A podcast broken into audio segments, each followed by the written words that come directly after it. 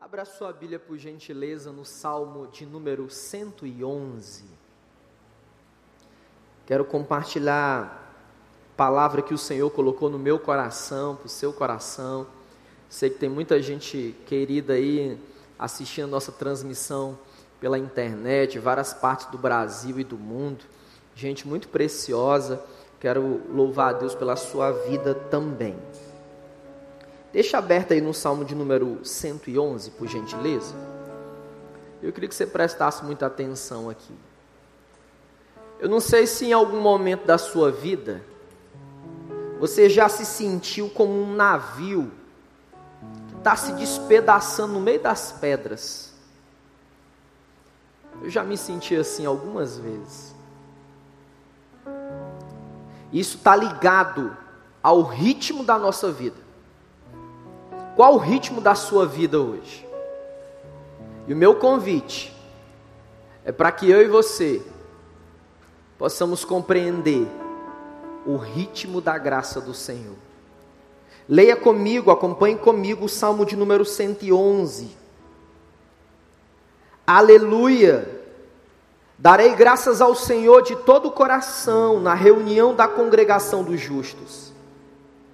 Grandes são as obras do Senhor, nelas meditam todos os que apreciam.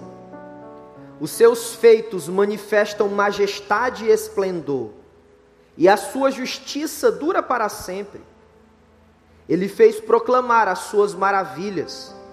O Senhor é misericordioso e compassivo. Deu alimento aos que o temiam, pois sempre se lembra de sua aliança mostrou ao seu povo seus feitos poderosos, dando-lhe as terras das nações. As obras das suas mãos são fiéis e justas. Todos os preceitos merecem confiança. Estão firmes para sempre, estabelecidos com fidelidade e retidão. Ele trouxe redenção ao seu povo e firmou a sua aliança para sempre. Santo e temível é o seu nome. Verso 10: O temor do Senhor é o princípio da sabedoria. Todos os que cumprem os seus preceitos revelam bom senso. Ele será, ele será louvado para sempre. Que o Senhor nos abençoe nessa noite. Hoje, gente, eu tenho acompanhado um pesquisador ele é médico e pesquisador. Ele é de uma universidade nos Estados Unidos, na Universidade de Wisconsin. E ele vem pesquisando há alguns anos sobre o nosso estilo de vida. E ele disse assim: o estilo de vida que nós estamos vivendo na atualidade é de extrema aceleração, estresse sobrecarga, mudança, complexidade e velocidade. É incrível, irmãos e irmãs, como nós nos acostumamos com esse ritmo. Esse pesquisador estuda isso há mais de 20 anos. E nas pesquisas dele, ele vai mostrar como de uma maneira muito natural nós acostumamos a um, um ritmo de vida desgastante, estressante, e que muitas vezes não percebemos que vai destruindo a nossa saúde física, destruindo a nossa saúde emocional, destruindo a nossa saúde espiritual.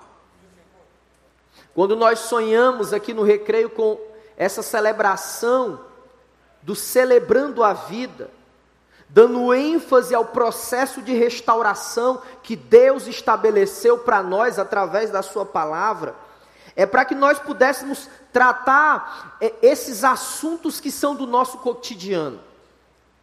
Qual é o ritmo que nós chegamos até aqui? Qual é o ritmo de vida que nós estamos vivenciando? Acomodamos o medo, o desespero, o pânico, debaixo do nosso braço. E transformamos essas emoções, esses sentimentos, nos, no, nos nossos melhores amigos. Mas quando nós lemos o Salmo de número 111, aliás, um dos pais da igreja, João Calvino, dizia que o, o Salmo, o livro de Salmos para ele, os 150 capítulos, pastor Tiago, Calvino chamava como anatomia da alma humana. Por quê? Porque o livro de Salmos, muito provavelmente, é o livro onde nós vemos a expressão da emoção humana. O salmista propõe para nós um outro ritmo de vida. Um ritmo de vida que não é estabelecido pela idolatria. Idolatria da beleza, idolatria pela carreira, pelo sucesso. Um ritmo de vida que não é governado pelo materialismo. Aliás, ouvimos mensagens poderosíssimas no domingo, nesse domingo que passou. Não. O salmista não propõe para nós um ritmo de vida de comparação o tempo todo. Com o advento das mídias sociais, nós somos conduzidos o tempo todo a estar se comparando. O salmista propõe para nós um ritmo de vida diferente do perfeccionista. Propõe um ritmo de vida diferente dos desorganizados das desorganizadas. O salmista propõe um ritmo de vida para nós, guiado pela graça de Deus. Agora, veja o verso de número 1 um comigo. O verso de número 1, um, o salmista, e aqui é uma oração, uma canção de Davi, e ele diz: Aleluia, darei graças ao Senhor de todo o coração, na reunião da congregação dos justos. Dos justos. Deixa eu dizer para você.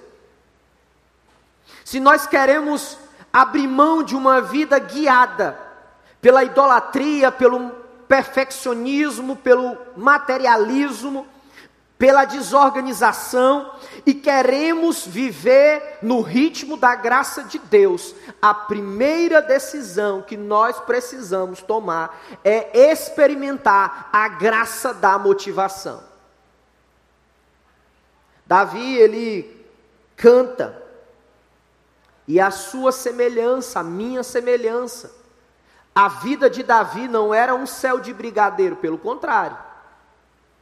A vida de Davi, como a nossa vida, tinha inúmeras adversidades, mas Davi escolheu não viver aprisionado pela ansiedade, pelo pânico, pelo desespero. Mas Davi escolheu experimentar a graça da motivação, de bendizer o nome do Senhor, de trazer à sua memória o caráter inabalável de um Deus que não treme.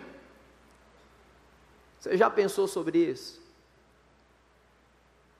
Falei com uma pessoa no dia de hoje. E nós continuamos fazendo isso um dia após outro. Encontrando, seja presencial, como estamos fazendo aqui, com todas as medidas de proteção, de prevenção e de segurança, mas também nos encontros online. E aí essa pessoa me disse assim, pastor, eu estou abalada. Eu estou muito abalada com o que está acontecendo na minha casa. E eu ouvindo aquela pessoa muito querida, eu disse para ela, minha irmã, Deus sabe o que está acontecendo dentro de você.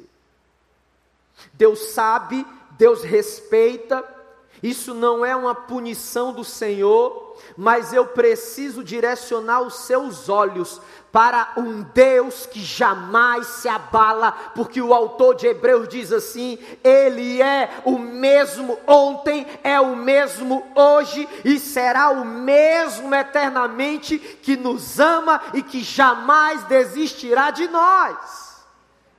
Você crê nisso? Motivação de Davi. Eu estou me deliciando no livro de Salmos.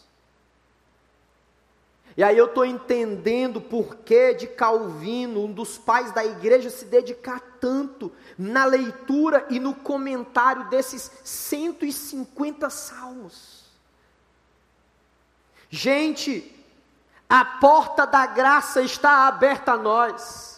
Davi adentra a presença de Deus e ele diz assim: Eu vou te dar graças de todo o meu coração, não apenas de maneira privada, mas de maneira pública, porque eu te amo. A expressão da nossa fé, ela acontece de duas maneiras de forma privada no nosso interior, na nossa casa, e Jesus diz assim: entra no teu quarto, fecha a porta. Mas também a expressão da nossa fé acontece na vida comunitária. Eu sou um entusiasta da vida da igreja, entusiasta. Eu sou apaixonado com igrejas vivas, igrejas que vão proclamar em todos os lugares nos grandes ajuntamentos ou nos pequenos ajuntamentos que é possível abrirmos mão da aceleração, do desespero, do perfeccionismo, da intolerância e vivermos no ritmo da graça, da misericórdia, do perdão, do favor que há no nome de Jesus. A nossa fé também é vivenciada na congregação. Davi tem motivação para adorar o Senhor. Deixa eu dizer para você, sabe qual é um dos maiores mitos? Mitos que para mim é de, é de uma capacidade de nos aprisionar tremenda. É de que Deus não respeita as nossas emoções. Isso não é verdade.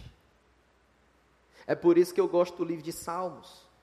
Porque Davi tem coragem de expressar a sua raiva, Davi tem coragem de expressar a sua tristeza, Asaf tem coragem de expressar a sua dúvida, mas esse Deus que nos ama, que não se abala, ele continua a nos acolher, a nos perdoar e a nos restaurar para o louvor da sua glória motivação, escreva aí nas tábuas do seu coração.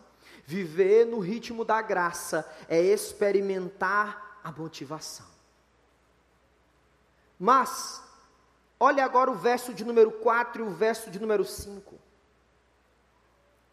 No verso de número 4, ele diz: fez proclamar as suas maravilhas o Senhor é misericordioso e compassivo.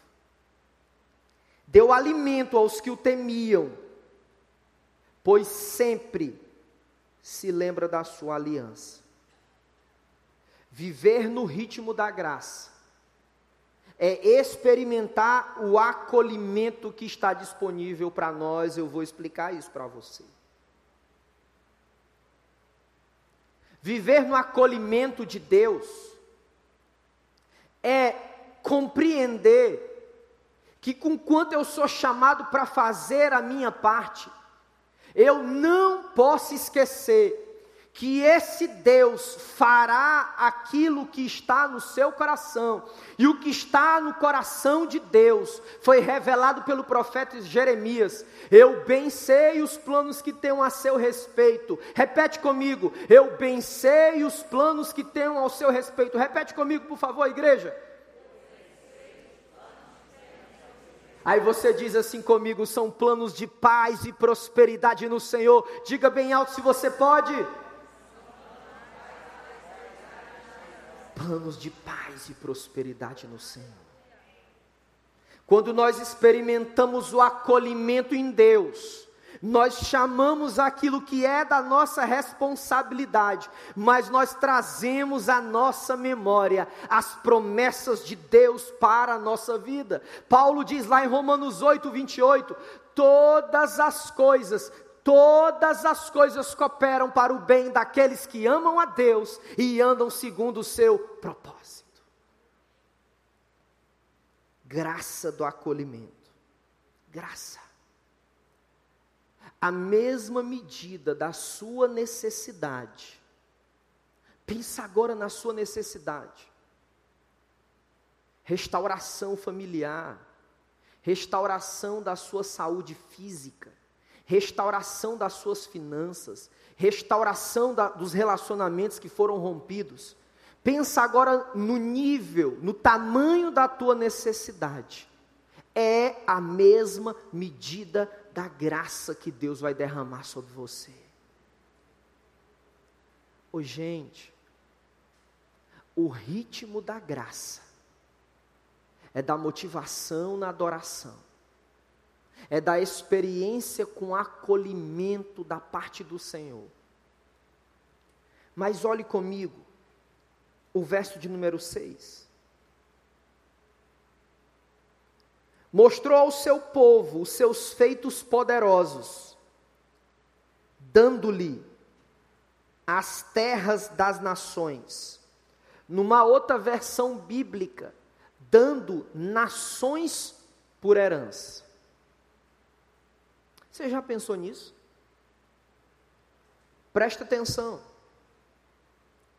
Viver no ritmo da graça é a motivação para a adoração, é a experiência com o acolhimento de Deus e é o encontro com a graça libertadora. Muitas vezes, gente, nós cremos apenas na graça como cumpridora da nossa salvação, mas não. A graça é soberana em todas as áreas da nossa vida. E o que é a graça? É o favor imerecido de Deus. Outro dia eu estava tentando explicar ao meu filho o que era a graça. Eu disse, filho, nós não andamos, nós não caminhamos com Jesus como panelas de pressão. E ele diz: Papai, então a gente não anda como se tivesse quase explodindo? Não. Nós andamos na nossa fé, crendo na soberania de Deus em todas as áreas da nossa vida pela graça. E ele diz: Papai, mas o que é a graça? E eu disse para ele: Filho, a graça é quando você merecia uma nota zero e Deus, através da sua graça, lhe dá uma nota 10, não pelo seu desempenho, mas pelo que ele é. A graça libertadora, quando ele diz assim, mostrou os seus poderosos feitos. Ô gente, a melhor coisa do mundo é num dos passos aqui do celebrando, é quando nós entregamos o controle nas mãos do Eterno. É quando a gente diz assim: Eu não dou conta. É quando nós temos a consciência da nossa vulnerabilidade, porque nós somos reflexo de Gênesis 3, a queda, pecamos contra Deus, e Paulo escreve no capítulo 3, em Romanos, verso 23, dizendo assim: Todos pecaram e destituídos, afastados estão da glória de Deus. Todos. E por entender isso, nós dizemos assim: Toma o controle nas tuas mãos, Jesus. Eu sou apaixonado com Jesus, sabe por quê, irmãos e irmãs? Porque Jesus não espera de nós super-heróis. Não. Eu acho bacana os filmes da Marvel, a Mulher Maravilha, o Super-Homem, eu acho legal demais. Só que Jesus não espera nada disso da gente. A turma do Celebrando usa uma camisa linda, que é escrita assim: Sou humano.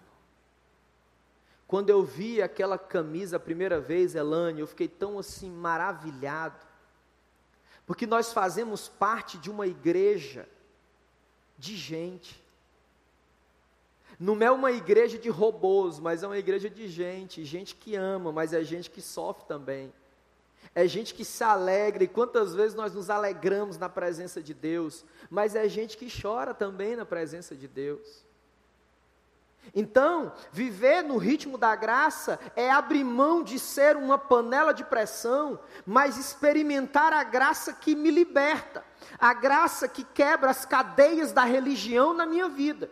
Ontem à noite eu disse para uma pessoa que está inclusive assistindo pela internet que nós obedecemos a Jesus não é para Ele nos amar. Ah, eu obedeço por isso eu amo. Não, nós obedecemos a Jesus porque nós já fomos amados por Ele.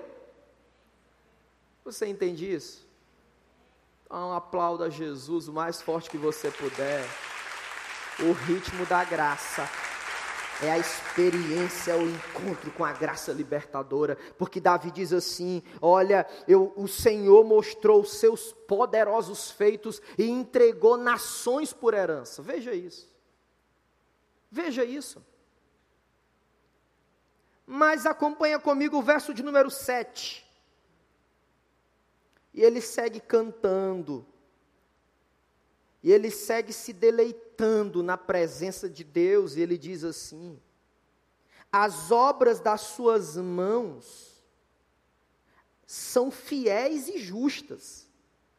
Todos os seus preceitos merecem confiança. Estão firmes para sempre, estabelecidos com fidelidade e retidão. Ele trouxe redenção ao seu povo e firmou a sua aliança para sempre. Santo e temível é o seu nome. O temor do Senhor é o princípio da sabedoria. Todos os que, os, os que cumprem, todos os que cumprem os seus preceitos, revelam bom senso, e ele será louvado para sempre. Eu não sei qual que é a sua versão bíblica, mas se você puder aí, você que está nos acompanhando pela internet também, se, se for essa palavra, mas você marca onde tem assim, ó. Todos que obedecem os seus preceitos revelam bom senso.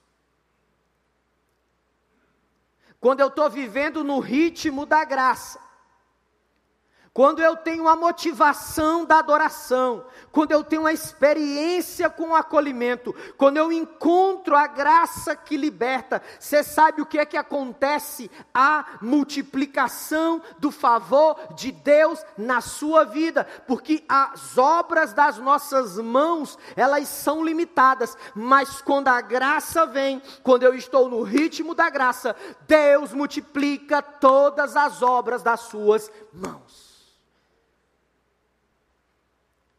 Eu acho maravilhoso quando na leitura da história bíblica, ou das histórias da Bíblia, nós vemos o quanto Deus multiplicou a graça na vida do seu povo. Multiplicou a graça quando recentemente vimos na história de Moisés a bondade de Deus sobre a vida daquele povo multiplicou a graça. Quando pão desceu do céu para o povo, multiplicou a graça quando água brotou da terra, multiplicou a graça quando aquele menininho levou os pães, poucos pães e poucos peixes, e Jesus, através da sua graça, do favor imerecido, multiplicou aquilo que estava nas mãos daquela criança quer viver no ritmo da graça, abra mão dos excessos, dos abusos e viva uma vida que se renova constantemente por essa graça indescritível revelada na pessoa de Jesus estava pensando qual música nós poderíamos cantar. E eu vou convidar a Priscila e o Tuta para me ajudar aqui nessa hora. A música, ela é pedagógica. A música, uma música boa, é uma música que produz teologia, ensino bíblico. E eu quero ajudar você a aplicar o ritmo da graça na sua vida. Motivação, acolhimento. Que mais? Quem lembra? Libertação e multiplicação. Aí talvez você diga, então, pastor, o que eu tenho que fazer? Vou pedir para você se colocar de pé para cantar comigo. Se você está em casa, se você está no conforto da sua casa, vou pedir para você ficar bem atento àquilo que nós vamos cantar. E na sequência eu quero orar por você. Que diz, pastor, eu não quero mais ser como um navio que está se espedaçando no meio das rochas. Pelo um ritmo de vida desgovernado, mas eu quero entregar o controle nas mãos de Deus e viver no ritmo da graça.